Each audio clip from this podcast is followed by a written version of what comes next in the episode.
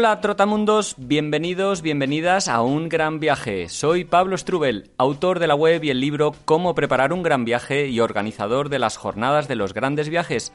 Y en este podcast quiero compartir la experiencia y aprendizajes de gente que ha hecho increíbles viajes de varios meses o años. ¿Empezamos?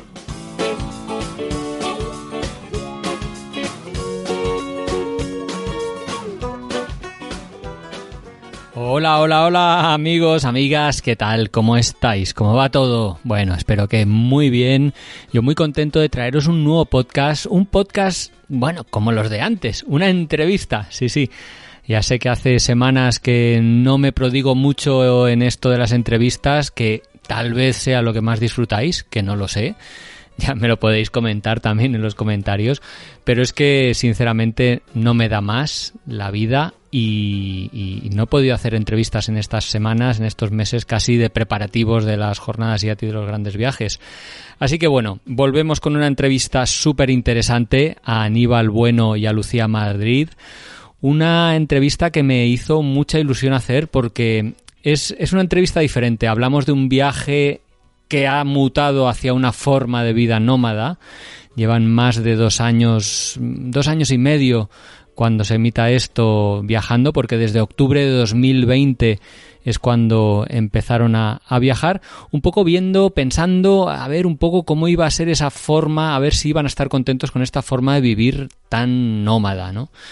Ah, también las historias personales me interesan mucho, tanto de Aníbal como de Lucía, porque Aníbal, por ejemplo, es ingeniero informático, doctor en biología de sistemas, bueno, que se fue eh, formando en viajes, en fotografía, en antropología, especializándose en etnias y comunidades poco conocidas y ahora además ejerce de guía, ¿no? A través de una agencia que ha montado, Last Tribes, y, le gusta viajar, documentar con la cámara las tradiciones, las culturas especialmente africanas, ¿no? Un giro, un cambio de vida total como el de Lucía Madrid también, que es enfermera de, formación y ejerció muchos años hasta que después de, la pandemia y de, llevar a cabo un máster de periodismo de viajes que le cambió la manera de, ver la vida y los viajes, pues empezó a, bueno, conoció a, Aníbal y empezaron a viajar juntos y, y, ella en particular le gusta mucho poner el foco en el rol de la mujer en, en los diferentes países que visita, ¿no? Entonces, eh, hablamos en este podcast pues de anécdotas, anécdotas viajeras tremendas, hablamos de un cambio de vida, hablamos de cómo es eso de la vida nómada, de las cosas buenas y de las malas también, que esto les ha gustado que lo habláramos, ¿no? También el hecho de estar en pareja, el vivir en pareja, el estar lejos de los suyos tanto tiempo, ¿no? Y también un poco de, esa faceta profesional actual que, bueno, trabajan como guías en una, en una agencia que es suya y también hablamos un poquito del turismo responsable, del desarrollo y culturas minoritarias, de lo que han aprendido y observado estos años trabajando en estos grupos, ¿no? En fin, una entrevista súper completa, me parece, muy, muy, muy, muy interesante, que espero que disfrutéis tanto como yo, bueno, la disfruté conversando con ellos, la verdad. Una pareja que ambos se expresan muy bien, se compenetran muy bien y fue una delicia de entrevista. Si es así, si pensáis como yo que, fue una buena entrevista o queréis, bueno, comentar algo sobre ella, mm, sentiros libres de hacerlo, tanto en Evox como en Spotify. O, o, bueno, si no os ha gustado también, decidme a ver por qué, ¿no? Pero estoy seguro que la vais a disfrutar un montón. Y no me enrollo más y os dejo la entrevista, pero antes sí que quería dedicársela y darle las gracias especialmente a los mecenas que estáis apoyando económicamente este podcast semana tras semana, mes tras mes, a través de la plataforma iVoox o a través de la plataforma Patreon. Si no sabéis de qué os estoy hablando, es la posibilidad de, bueno, gratificar y agradecer un poco el trabajo que llevo semana tras semana para ofreceros estos podcasts y gratificarme económicamente. Si podéis hacerlo y os apetece hacerlo, en la descripción de este programa está el enlace para que lo podáis hacer. Eh, llevará a la página web ungranviaje.org donde explico las diferentes maneras de hacerlo y lo poco que cuesta, porque apenas por 1,99 euros al mes, pues podéis contribuir a, que este podcast siga adelante y, y agradecerme económicamente mi trabajo.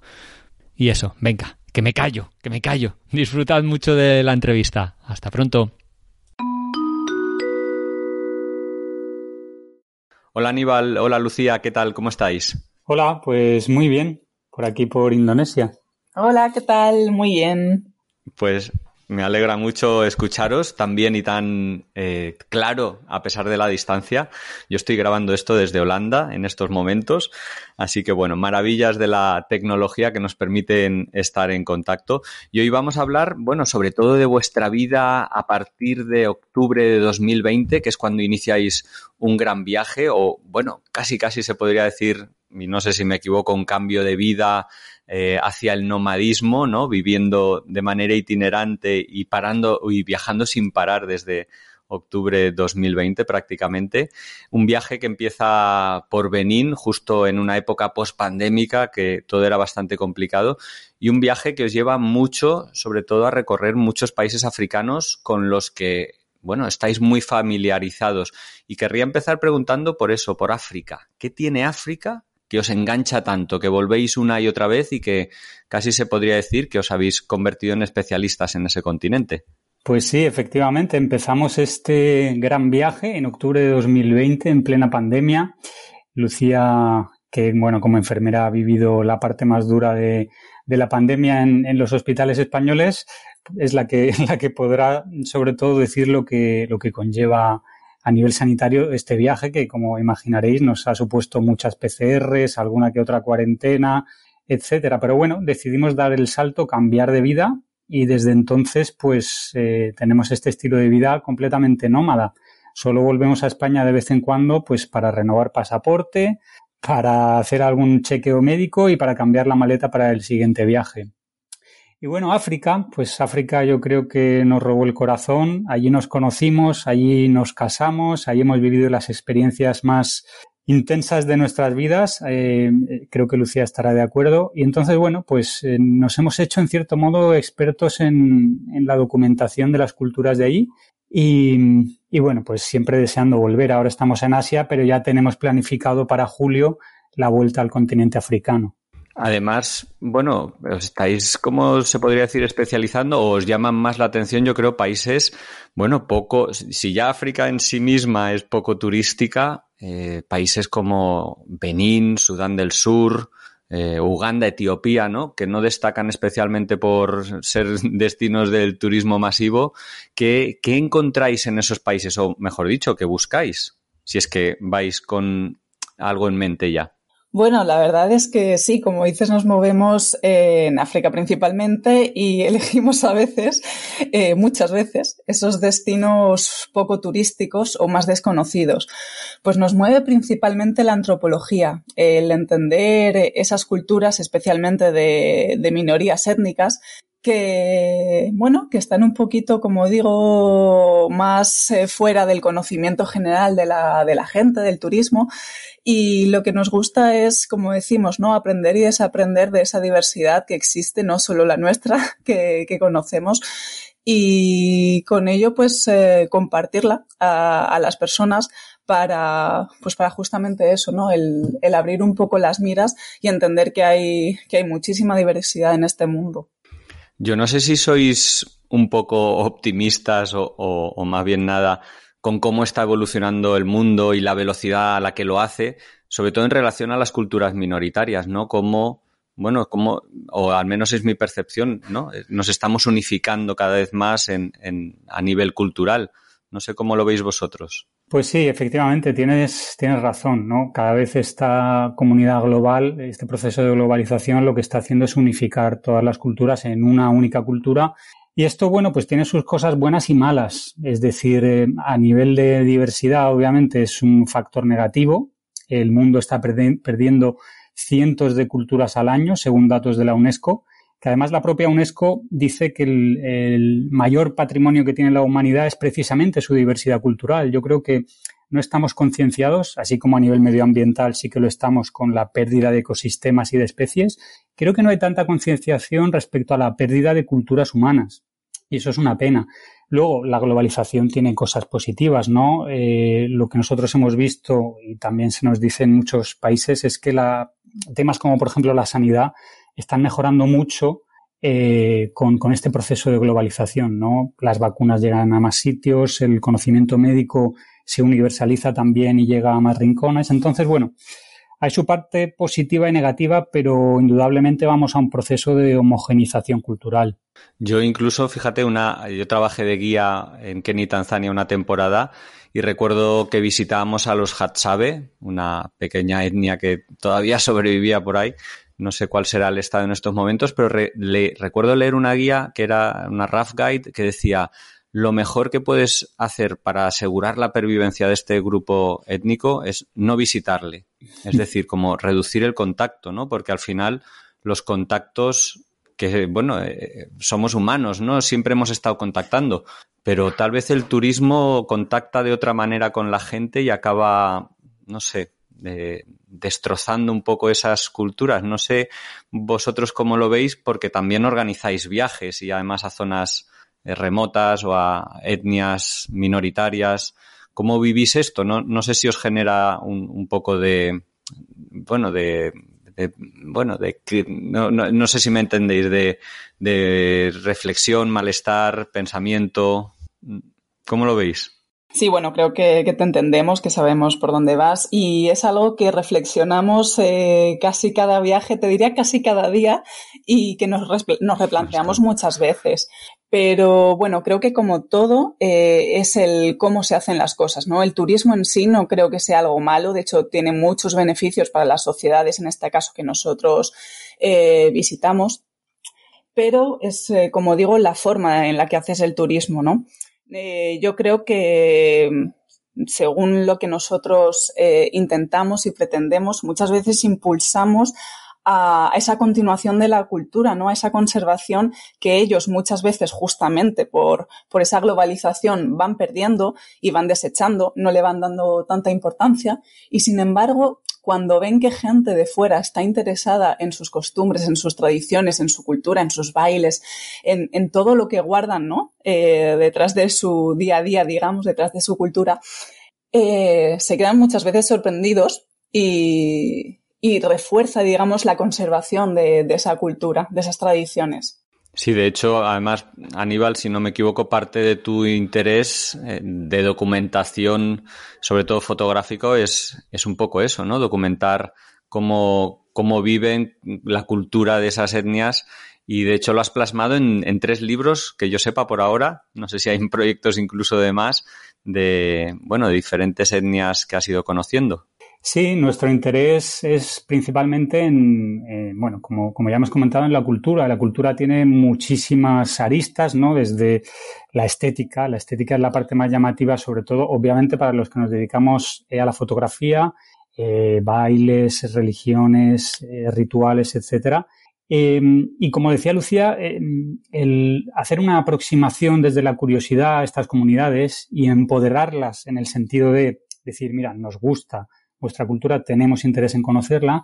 Y luego, obviamente, que hay una repercusión económica de mejora de calidad de vida de estas comunidades hace que se pueda mantener un equilibrio entre el turismo y, la conservación de la cultura que parte del propio turismo, ¿no? Es decir, como, como Lucía comentaba, si no habría muchas eh, cosas de, la cultura que habrían desaparecido. Y sí, con todos los años que llevamos, especialmente desde octubre de 2020, eh, aunque llevamos más tiempo de investigación y viajes, pues eh, han salido ya varios libros. El primero es el de Culturas Olvidadas, que es una narrativa de crónica de viaje en primera persona. Hemos sacado también junto al antropólogo Joan Riera un libro sobre Angola, sobre las 17 etnias que habitan el suroeste de Angola. Y ahora, pues precisamente aquí en Bali, este paroncillo que hemos hecho, porque vamos a estar cuatro meses aquí en Bali, es también para escribir los siguientes libros. Así que, bueno, pues eh, estamos ahora metidos en toda esta producción literaria. Como se dice, permanezcan atentos a las redes sociales para ir, bueno, sabiendo más de, de vuestra, de vuestra producción literaria. Qué importante, sí, para documentar, para permanecer en el tiempo.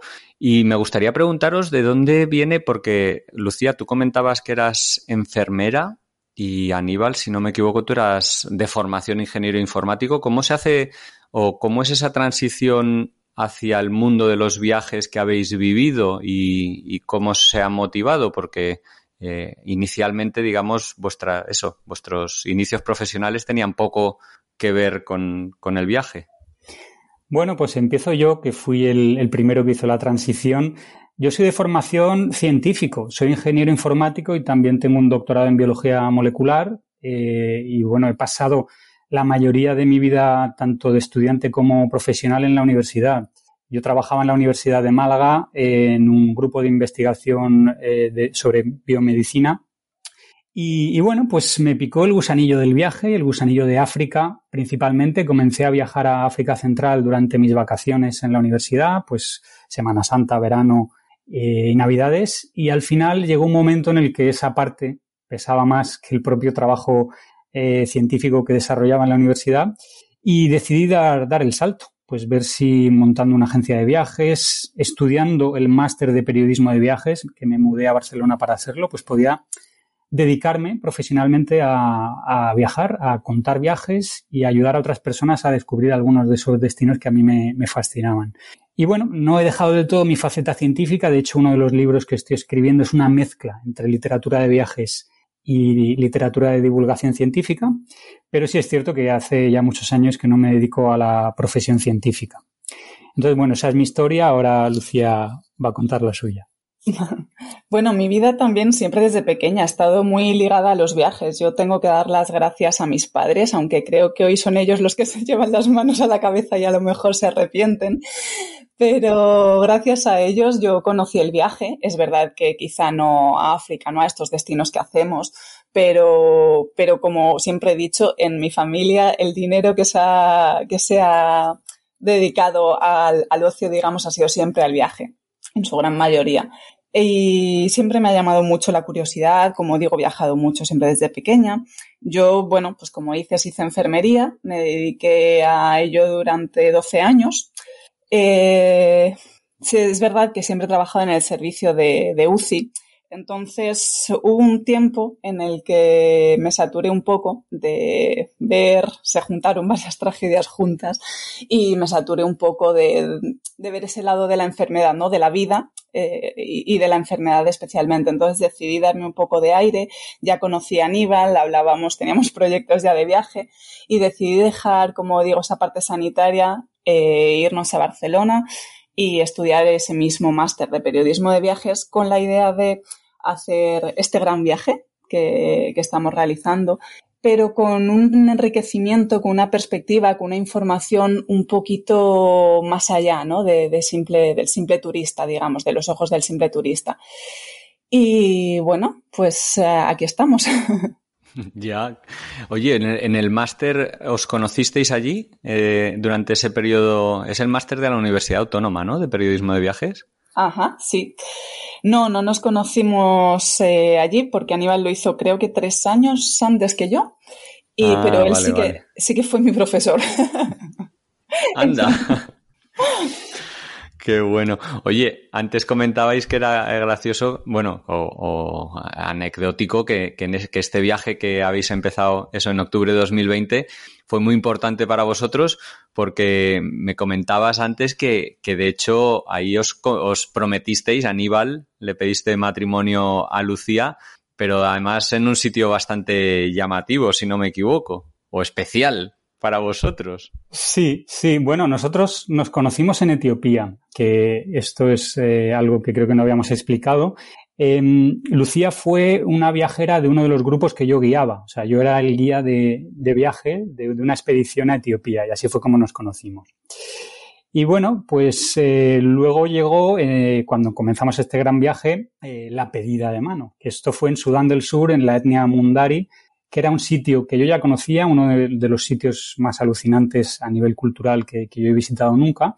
Y Lucía tenía muchas ganas, por todo lo que yo le había contado también, eh, los Mundari aparecían en mi libro, pues de, de, ir a conocer esta, esta comunidad, esta región. Y ahí fue, además en un campamento de ganado, en mitad de vacas, de excrementos por todas partes, cuando me arrodillé para pedirle, para pedirle matrimonio. No era el plan original, porque el plan original era eh, hacerlo en otro viaje, incluso eh, toda mi familia lo sabía, toda su familia lo sabía, habían comprado vuelos para ir a la, pedida y a la boda, pero llegó la pandemia. Entonces no se pudo celebrar como con, toda la familia allí, pero bueno, lo hicimos eh, como se pudo.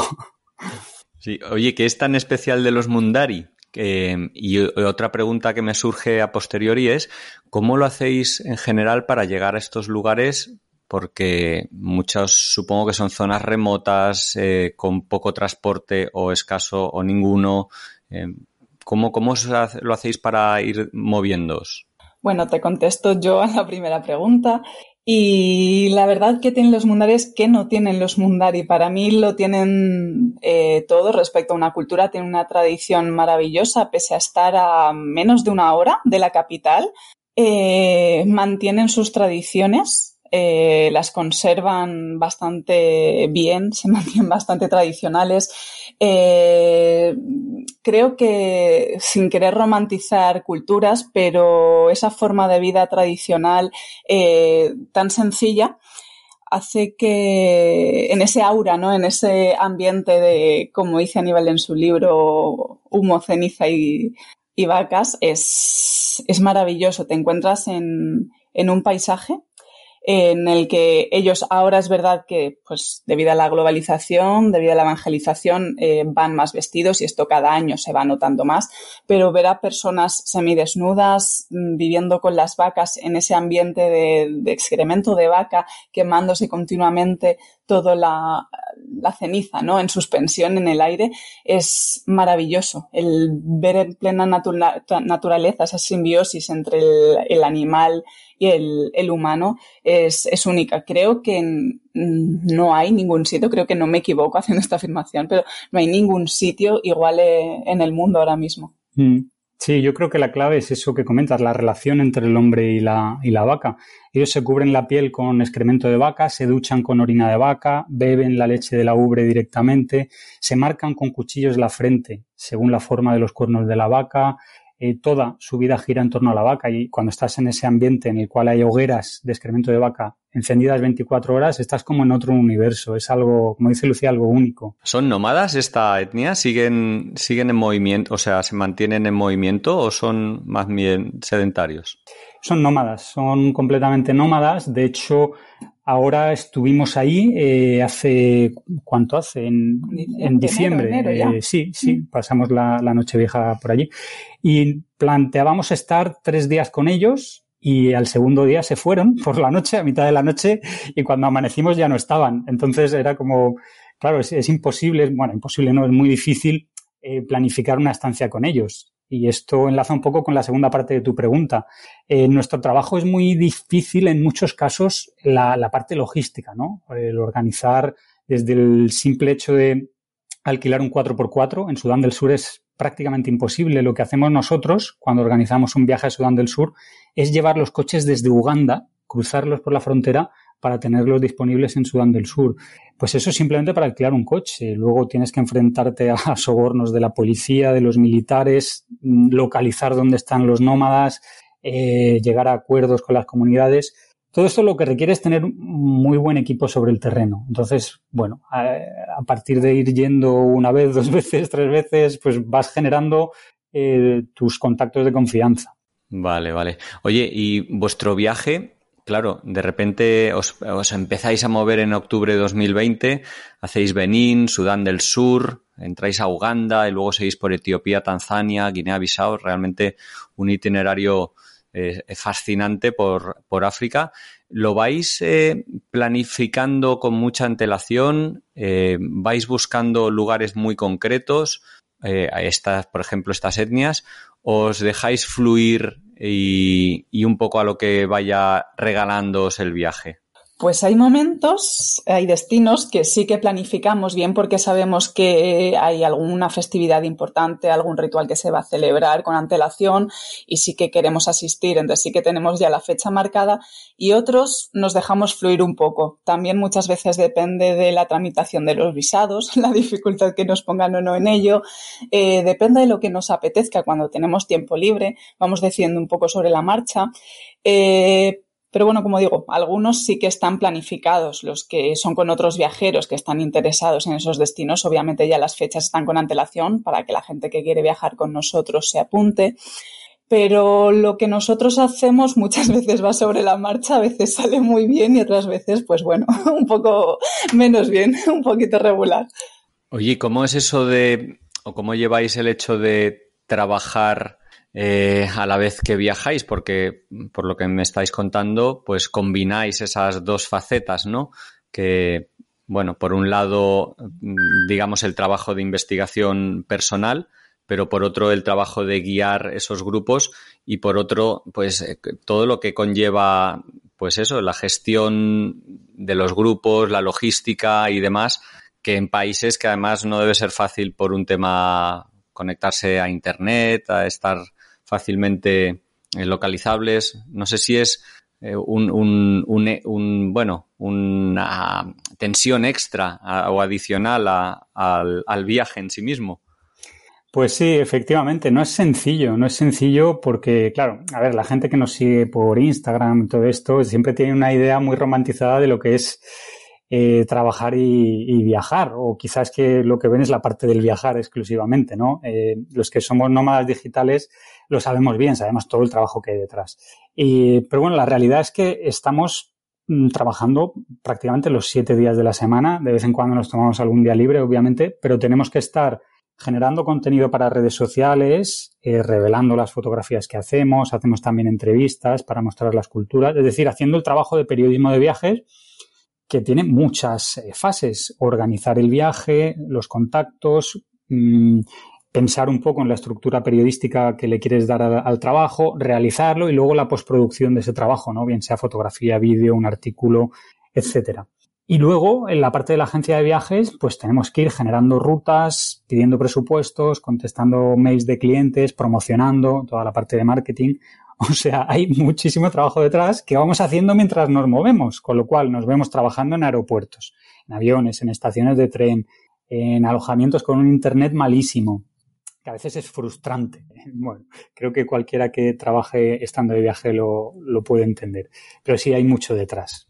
Oye, y no sé si es un poco indiscreto preguntaros por esto o no, pero además de ser compañeros de trabajo, sois pareja. De hecho, eso que no hemos hablado, que pero os casasteis eso en, en Uganda y estáis viajando juntos, trabajando juntos 24, bueno, no sé, no sé si es 24 horas, pero igual hacéis escapadas por separado, pero no es también es una cosa a considerar, ¿no? El hecho de viajar en pareja, trabajar en pareja en países como estamos hablando, que no son especialmente fáciles, que pueden generar tensiones adicionales.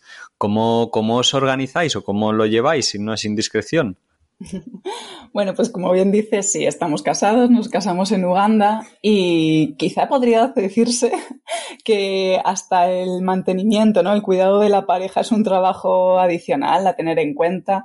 Eh, como dices, eh, los países que nos movemos tampoco no nos, nos lo ponen fácil, la verdad, eh, por lo que comentas. Eh, mucho estrés, mucha tensión, hay muchos cambios muchas veces que hay que gestionar de forma rápida para que, bueno, pues los viajeros eh, lo tengan el viaje lo más fácil y, eh, posible. Y, y, bueno, la verdad es que nos separamos de vez en cuando. Aníbal va como guía algunos viajes solos, yo me quedo principalmente en España, alguna vez nos hemos separado, el año pasado justo en Indonesia, él se fue a, a visitar a los Mentawai. Yo me quedé en, en Minangkabau eh, intentando hacer una investigación sobre un matriarcado que, que, hay allí. Entonces, bueno, mm, a veces la verdad es que es complicado. Como decía Aníbal antes, no, no es tan idílico como, como, la gente se cree, pero obviamente también tiene cosas muy buenas y muy potentes a nivel de, de pareja, que, que unen y refuerzan. Oye, eh, antes os preguntaba por momentazos así del, del viaje. No sé si el, el hecho de tomar conciencia de que este viaje y esta nueva etapa que emprendíais en octubre de 2020, no sé si fue uno de los momentazos o si tardasteis un tiempo en daros cuenta de, bueno, de todo lo que se venía en adelante y que ya casi en nada vais a estar tres años de, de vida nómada itinerante no sé en qué momento decís, oye, esto no es un viaje normal, esto es una forma de vida, un cambio radical y, a por ello, ¿no? Eh, no sé en qué momento fuisteis conscientes. Bueno, yo creo que eso es, fue algo paulatino, ¿no? En un principio dijimos, bueno, vamos a, estar un añito de viaje, entre seis meses y un año, esa era la idea inicial. Quizá yo lo tenía un poco más claro, el, que íbamos a por todas porque yo ya llevaba varios años en el mundo de los viajes a nivel profesional. Lucía acababa de dejar la enfermería para, para dar este gran salto. Entonces, quizá ella pensaba que iba a ser algo más pasajero, más temporal.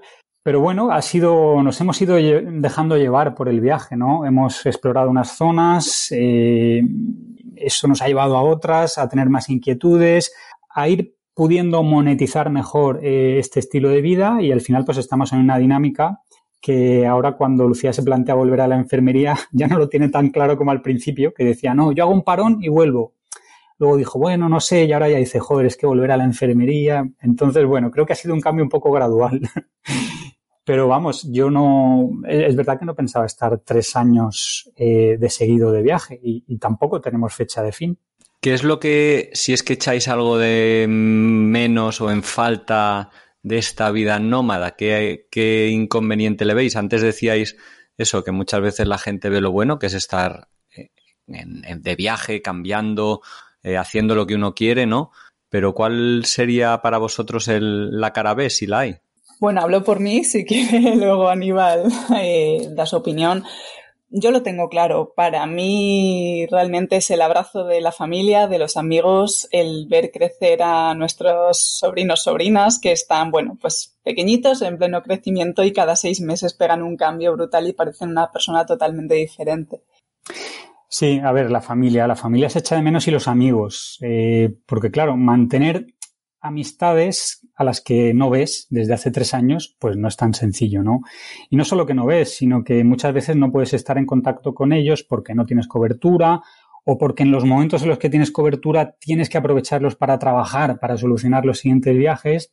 Entras en una dinámica que te lleva a la, a la soledad o a la soledad compartida con Lucía en este caso.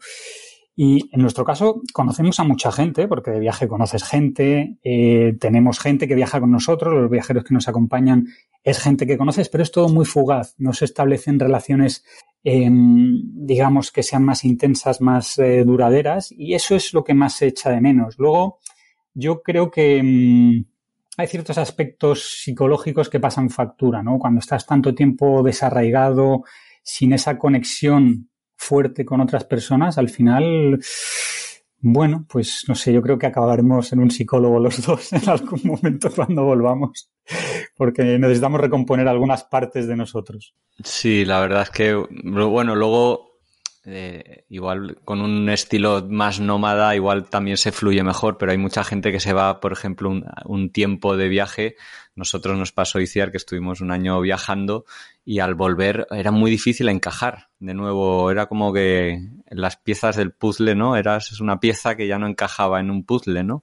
El entorno había cambiado, pero tú sobre todo también, bueno, eso se, nos hizo muy duro en nuestro caso. Oye, quería preguntaros por alguna, algún momentazo de, de, esta es, de estos primeros eh, seis meses o siete que estuvisteis por, por África. Y no sé si uno de ellos fue, bueno, colaborar en la construcción de, una clínica para combatir la, malaria en un orfanato. Sí, bueno, eh, tenemos la suerte de tener un amigo allí en, en Uganda, en Kafunjo, una zona de Ibanda, y la verdad es que él tiene un orfanato. Eh, ha tenido a cargo a más de 300 niños, creo que llega a 350, 400 niños, con todo lo que ello conlleva, muchas veces sin ayudas.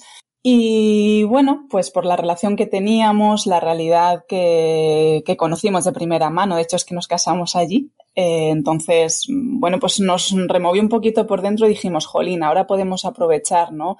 Eh, a través de redes sociales que movemos gente, compartimos, digamos, las cosas buenas y bonitas, ¿por qué no compartir también esta necesidad en muchos casos, ¿no? Esta necesidad de, apoyo, de empujón. Y bueno, pues hicimos un crowdfunding, eh, conseguimos en cinco o siete días unos 5.000, 6.000 euros y este empujón económico sirvió para, para montar la, la, clínica. También Aníbal, su faceta de científico, estuvo pidiendo por Twitter microscopios. Y también conseguimos enviárselos algún, algún medicamento también. Y bueno, pues ahora ya para todos los niños, esa zona justamente de Uganda está azotada por la malaria de una manera brutal, siempre están con, con ella, siempre hay niños enfermos. Y bueno, pues esto ha servido para que puedan tener ellos mismos a personal eh, sanitario eh, siempre haciendo análisis ¿no? de, sangre con los microscopios, teniendo también medicación y, como decimos, ese, ese aporte económico que continúa, bueno, de, otras maneras, mm, proveniente de otras personas también, pero, pero ahí está. Oye, Lucía, tú que eres enfermera, claro, eh, estarás viendo constantemente diferentes prácticas, diferentes recursos. Em, ¿Te impresiona un poco cómo funciona el continente africano, si es que se pueda generalizar en torno a, la medicina o hay prácticas que, bueno, no sé, que te hayan llamado especialmente la, atención de manera positiva? Mm, impresionarme varias cosas, pero sobre todo lo que más he sentido un sentimiento de frustración. Eh, porque, bueno, yo como digo, encima trabajo en la UCI, he trabajado durante años en la UCI, que creo que no tenemos más cacharros y más aparatos que, que allí, es imposible. Entonces, ver todo lo que tú tienes a disposición para cualquier mínima cosa y ver cómo tratan según los recursos que tienen en otros países, ya sea África, otros países, pero bueno, en este caso en el continente africano, es complicado, la verdad. Hemos visitado clínicas en las que no hay absolutamente nada. Yo me puse eh, muy mala con una neumonía en chat, fuimos a un hospital y ves como la mesa de quirófano, la camilla, digamos, eh, se la estaba comiendo una cabra. Había una cabra dentro del quirófano, o sea, me refiero a niveles de asepsia cero. Y bueno, también es verdad que hemos visitado en Kenia hospitales eh, bastante, bastante decentes. Eh, decentes en el sentido de, bueno, que tenían una dotación material, ¿no? Bastante buena. Y a nivel farmacológico también todo. Entonces, bueno, lo que más se me viene es eso. Me impresiona a nivel negativo muchas veces y me frustra eh, sobremanera. me, me, cuesta mucho muchas veces entender. También la propia concepción que tienen ellos sobre la medicina, la medicina eh, digamos, occidental, ¿no? Eh, muchas veces ellos por ignorancia, por miedo, por, por propia eh, creencia de la medicina tradicional rechazan esta, esta medicina, ¿no? Este tipo de atención hospitalaria. Entonces muchas veces cuesta cuesta aceptar que, eso es así, no puedes hacer nada, obviamente, pero sabes que simplemente con un antibiótico eh, esto se puede curar, que con unos días de cura, de tratamiento, que te lo haga alguien con cierta sepsia, se eh, puede mejorar, puede curarse y ya está. Piensas que, jolín, que eso puede convertirse en algo peor, incluso llevar a la muerte. Y bueno, pues como digo, ese sentimiento de frustración es bastante continuo. Está bastante presente. Oye, Lucía, y también ahora pensando un poco en ese mundo femenino al que tú le das mucha importancia, que te interesa mucho, eh, claro, eh, de repente hay muchas maneras diferentes de ver la vida eh, en cada una de las culturas que has ido documentando, que has ido conociendo. ¿Hay alguna, bueno, experiencia con mujeres que recuerdes que te haya marcado especialmente, que te haya removido? Bueno, por tal vez por la visión del mundo que tienes tú y, cómo, bueno, la, contra, bueno, cómo se ha confrontado con, cómo lo ven ellas. Pues el caso que primero me viene a la cabeza es el de las mujeres Hammer en Etiopía. en un ritual bastante famoso, el salto del toro, es el paso, bueno, se celebra, este ritual se celebra para celebrar el paso, valga la redundancia, de, del niño a la edad adulta, de adolescente a la edad adulta. Y una de las partes de, de esta celebración supone eh, que las mujeres son fustigadas, latigadas con, con cañas de, de acacia. La primera vez que yo vi eso, a Etiopía hemos ido varias veces, entonces, bueno, pues ese ritual lo hemos vivido. La primera vez que yo vi eso, con todo mi etnocentrismo en la cabeza, eh, no pude más que llorar y, frustrarme también muchísimo Mm, porque no entendía, no entendía cómo eso se podía permitir. Sin embargo, con el tiempo, con, bueno, un poquito más de reflexión, un poquito más de análisis, un poquito más de conocimiento de, de primera mano, ¿no? De lo que ellos te cuentan, de lo que ellas te cuentan. Y observación más profunda, entiendes que, que para ellos eh, la forma de, de vivir eh, esa situación, el, el propio dolor, es completamente cultural, es completamente diferente al tuyo. Ellas lo hacen en libres, lo hacen eh, toda libertad está condicionada, pero en ese sentido lo hacen libres. De hecho, se enfadan entre ellas porque se roban los palos de acacia, eh, se enfadan si los hombres no les dan fuerte. Se me ha olvidado decir, perdón, que es que son los hombres los que dan los latigazos a las mujeres, los amigos o familiares de este chico, y las mujeres son familiares, personas cercanas a este chico, ¿no? En, ese intento de demostrar que, que, están por y para el chico y que lo protegerán y lo quieren bajo cualquier circunstancia. Entonces, bueno, la, el primer análisis o los primeros sentimientos que tuve al respecto al ver este ritual fueron totalmente diferentes a los que tengo hoy en día. No digo que me guste, no digo tampoco que, que me parezca maravilloso, pero, pero es verdad que, que, bueno, que lo ves de, de manera muy, muy diferente. Claro, eso supongo que también eh, a los grupos que acompañéis les debe chocar un montón. Supongo que parte de la riqueza o belleza de viajar con vosotras es, mm, bueno, que les, les permitís o les aportáis ese, ese enfoque mucho más profundo, ¿no? Que no se queda solo en algo estético, se podría decir.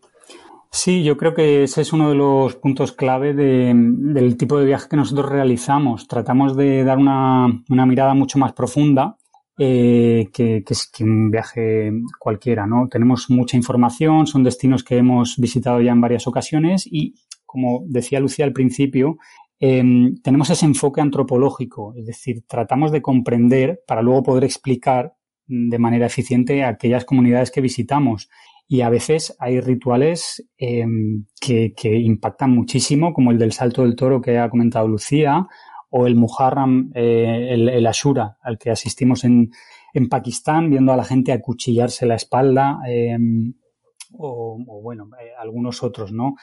Entonces, hay gente que, Claro, nosotros siempre cuando, cuando vamos a un destino explicamos, tenemos una parte teórica los primeros días explicando qué es aquello que vamos a ver, pero no deja de impresionar ver cómo se azota a mujeres, no deja de impresionar eh, pues, pues ver a, un, a una mujer en, en burka por, por, las calles de Peshawar o ver algún ritual religioso con sacrificios, rituales vudú en Benín, todo esto impresiona mucho, pero claro, hay que contextualizarlo que la gente sepa un poco lo que se va a encontrar y sobre todo qué es lo que significa, ¿no? Cuál es el significado más allá de toda la parte estética.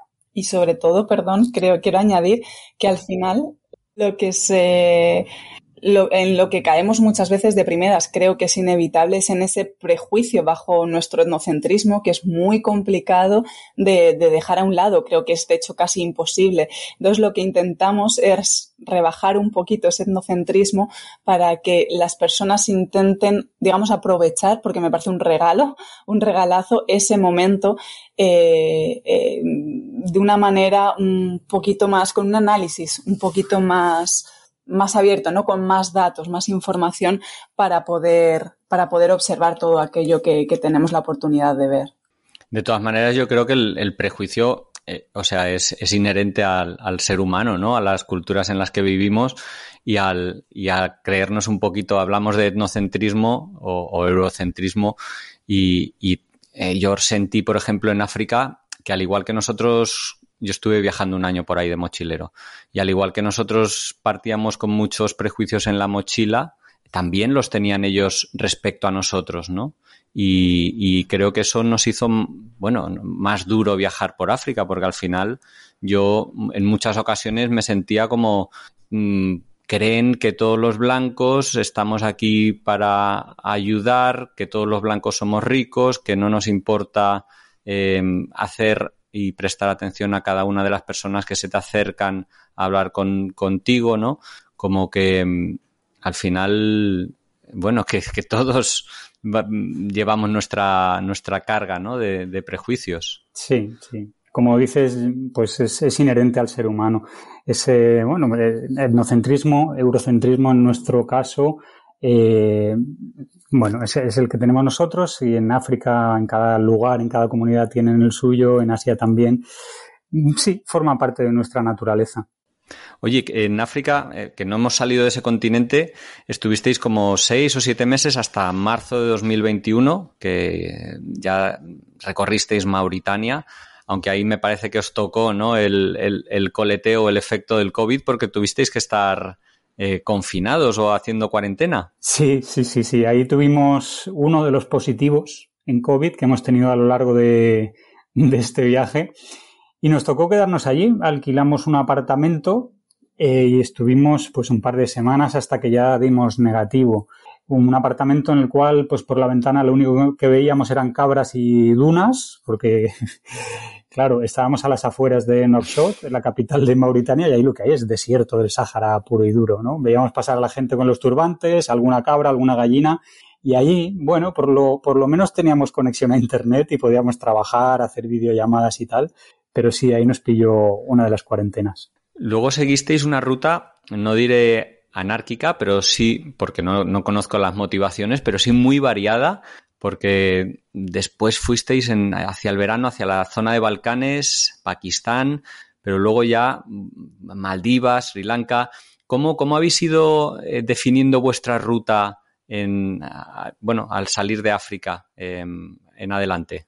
Bueno, pues ahí las decisiones sí que eran quizá un poco anárquicas. Nos basábamos primero en los intervalos que teníamos nosotros de, de espacio un poco más libre, es decir, aquellas fechas que no teníamos ocupadas con viajes en grupo y lo que íbamos haciendo era eh, elegir destinos que nos apeteciesen y dentro de, ese em, grupo de países que nos apeteciese visitar, pues donde estuviesen los vuelos más baratos y que el país estuviese abierto, porque casi durante la mitad de este gran viaje eh, teníamos que elegir los destinos entre aquellos que no estaban cerrados por el COVID. De hecho, nuestra parada en Maldivas fue intentando ir de Pakistán a Sri Lanka, que no nos dejaban entrar en Sri Lanka porque veníamos de Pakistán, debido al COVID me refiero. Entonces estuvimos un tiempo en Maldivas intentando hacer tiempo para poder conseguir entrar en Sri Lanka desde otro país diferente de que si dejasen, desde el que si dejasen entrar. Fue todo un poco carambolas del COVID. Sí. Oye, en Pakistán, eh, eh, donde he pasado el verano pasado, he estado en, la parte norte dos meses, me flipó. La verdad es que me encantó toda la zona montañosa, sobre todo la gente, ¿no? La cercanía con la gente. Aunque yo ahí me sentí un poco eh, frustrado, diré, y no sé tú, Lucía, cómo lo vives como mujer, porque yo, como hombre, no tuve contacto con la mitad de la población, salvo en la zona de Junza, que ahí son ismaelitas y es un islam más progresista, se podría decir. Em, me, dio mucha rabia esto, que también me había pasado un poco también en menor medida en Irán. Los hombres a veces, cuando viajamos de manera independiente, nos perdemos a la mitad de la sociedad. En Pakistán, por ejemplo, en tu caso, em, ¿tú sí accedías al mundo de las mujeres eh, sin problemas? A ver, es una realidad lo que comentas. Eh, siempre las mujeres en eh, este tipo de culturas sí que tenemos más acceso a, a las mujeres locales, pero existe un gran problema del que hablo siempre y es la barrera idiomática. Nosotras podemos acceder tanto a hombres como a mujeres, pero a la hora de entender esa cultura, ese país en el que estás eh, viviendo durante esos días, ¿no? El que estás recorriendo, es muy complicado porque los hombres sí que saben francés, sí que saben inglés, sí que, bueno, mm, pues mm, manejan más o menos estos idiomas, pero con las mujeres es tremendamente complicado. Muy pocas saben, saben inglés, saben más idiomas, ¿no? Aparte del local. Entonces es una doble frustración, ¿no? Es como tengo la posibilidad, pero sin embargo esto es lo que me lo imposibilita. Entonces mm, mm, es tremendo. Nosotros estuvimos con los nuristaníes el último, en el último pueblo em, mm, antes de cruzar, digamos, a Afganistán frontera de Pakistán y Afganistán, eh, los hombres fueron tremendamente hospitalarios, estaban los niños y los hombres eh, recibiéndonos, invitándonos eh, a sus casas a comer, a beber. Y claro, a mí se me ocurrió preguntar por las mujeres, porque dando un paseo por el poblado no vimos a ninguna y de repente había una puerta entreabierta de una habitación y resulta que estaban allí todas las mujeres. Pues se me ocurrió preguntar a ver si podíamos entrar y nos dijeron que sí. Tuvimos acceso todas las mujeres del grupo allí pero el resultado fue una vez más, pues eso, esa impotencia de la no comunicación. Incluso aquí creo que ha sido la vez que más perdida me he encontrado en cuanto a comunicación no verbal. No supe entender, no supe interpretar si ellas estaban a gusto o no todavía me quedé con la duda, ¿llego yo aquí invasora en, en este pueblo, no? Porque sí. Eh, y a meterme en una casa encima, en una habitación en la que ellas están, mmm, porque preguntamos a los hombres, no a ellas. No sé si los hombres les preguntaron a ellas si podíamos entrar, pero fue una situación para mí un poco tensa. En ningún momento ni pusieron malas caras ni nada, pero fue una neutralidad tal en los gestos, en la comunicación no verbal, que, bueno, es algo que es un pensamiento recurrente, ¿no? Que se me viene que si realmente las molestamos o, o bueno, o ellas estaban de acuerdo y no, no pasó nada, pero bueno, la comunicación verbal ahí fue nula. Ya, y esto me hace pensar, digo, no sé si habéis tenido esas situaciones en las que bueno, os hayáis sentido mal recibidos realmente en lugares y hayáis preferido, digamos, dar pasitos hacia atrás y, largaros porque, eh, bueno, esa, esa cultura, esa etnia, esa población, pues no estaba interesada en tener contacto con europeos por decirlo de, alguna manera. Pues, pues sí, en alguna ocasión nos ha, nos ha pasado, ¿no? En, en lugares en los que, en los que no hemos sido bienvenidos. Pero bueno, ahí no te queda otra que darte la vuelta y marcharte ya está, ¿no? Igual que en sitios en los que eres muy bienvenido y te, ofrecen todo, pues disfrutar de la hospitalidad, pero en aquellos sitios en los que no, pues obviamente respetarlo y, disculparte y, y, marcharte de ahí. Bueno, cuando marchasteis por patas, que se podría decir, fue en Pakistán, en un incidente ahí con la, en la frontera con, con Afganistán, precisamente en un mítico paso de la, bueno, de las rutas caravaneras, ¿no? El Jaiber, que es lo que sucedió allí.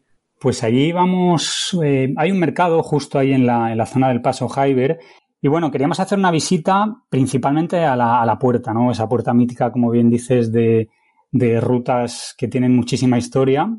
Y bueno, aproximarnos a esa región que, que tiene algunos eh, grupos culturales más eh, digamos, representativos de Afganistán que de Pakistán. Entonces, en nuestro viaje a Pakistán queríamos tener esa, esa visita y cuando estábamos allí, eh, que llevábamos, ¿qué? Pues cinco minutos dando una vuelta por allí y haciendo algunas fotos, pues eh, teníamos un, un policía de paisano que iba con nosotros y de repente vemos que saca la pistola, empieza a gritar, todo el mundo al coche, todo el mundo al coche y, y bueno, pues nos fuimos corriendo al coche y salimos por ahí a toda leche. Eh, resulta, bueno, luego nos dijo que es que había visto a varios eh, talibanes extremistas mirándonos mucho y dando vueltas por el mercado y que pensaba que no estábamos seguros. Buah. Bueno, en fin, eso no, que no se, nos quedemos con la imagen, con esa imagen, pero sí que supongo que en ocasiones os habéis metido, bueno, o por circunstancias de los lugares a los que vais, remotos y demás, en, en situaciones un poco complicadas, ¿no?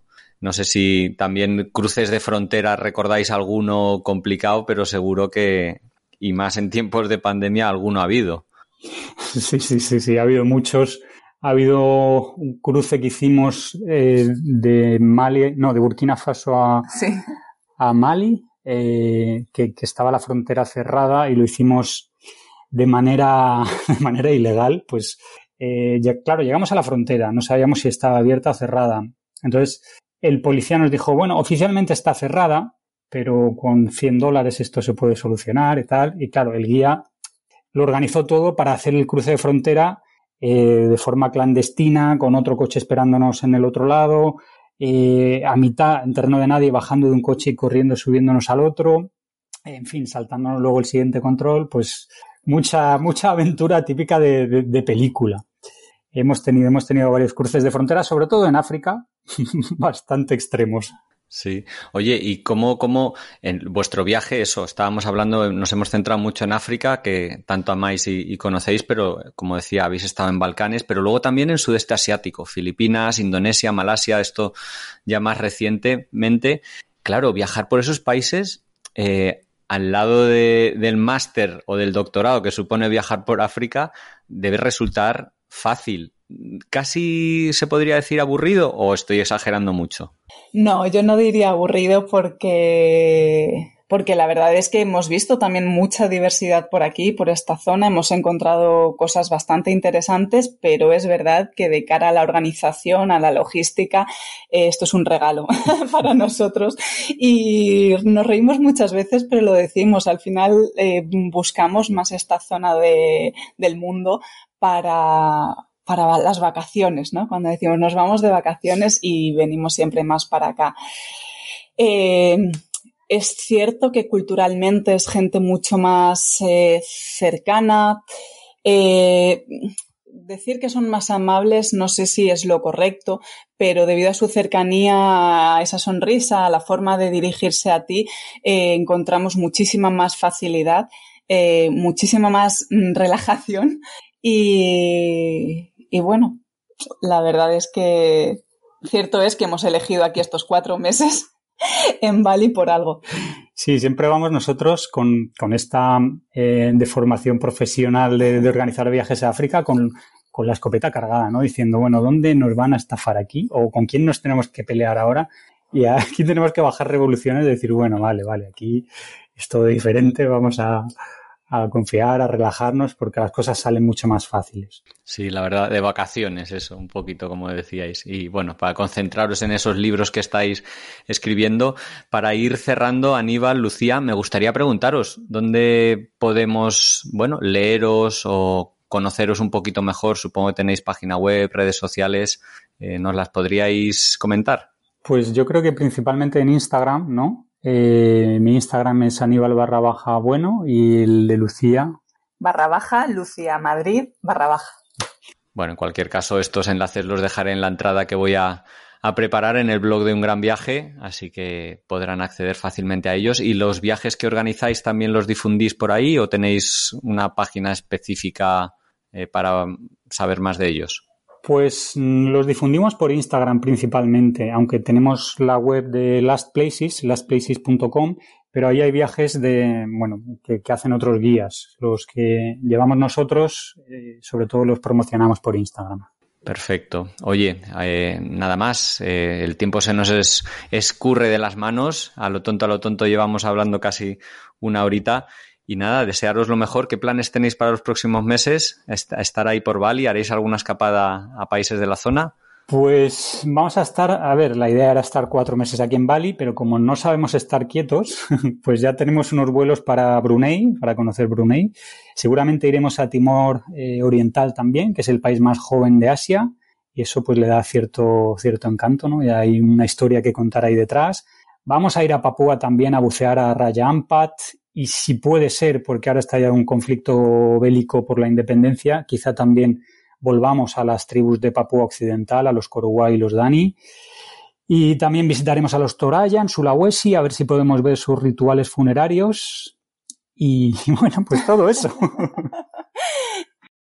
No os diré que me dais, o he de admitir que me dais un poquito de envidia y, la verdad es que, joder, descanso poco, ¿eh? Veo, veo ahí mucha, mucho disfrute, mucha exploración, joder, qué suerte. Bueno, Aníbal, Lucía, que muchísimas gracias por vuestro tiempo. Ha sido un placer conversar con vosotros y conocer un poquito más de, bueno, vuestra filosofía viajera, vuestra manera de ver el mundo, entender los viajes y, haber escuchado algunas anécdotas de vuestra mano en primera persona. Pues nada, Pablo, muchas gracias a ti y el placer ha sido nuestro y aquí estamos para lo que necesites. Muchas gracias. Hasta pronto. Hasta, pronto.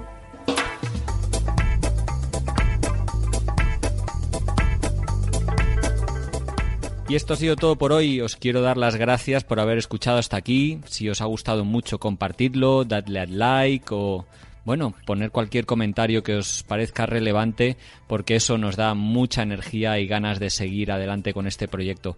Un saludo a todos los oyentes de Radio Viajera, iBox, iTunes, Spotify o allí donde nos estés escuchando y hasta la semana que viene.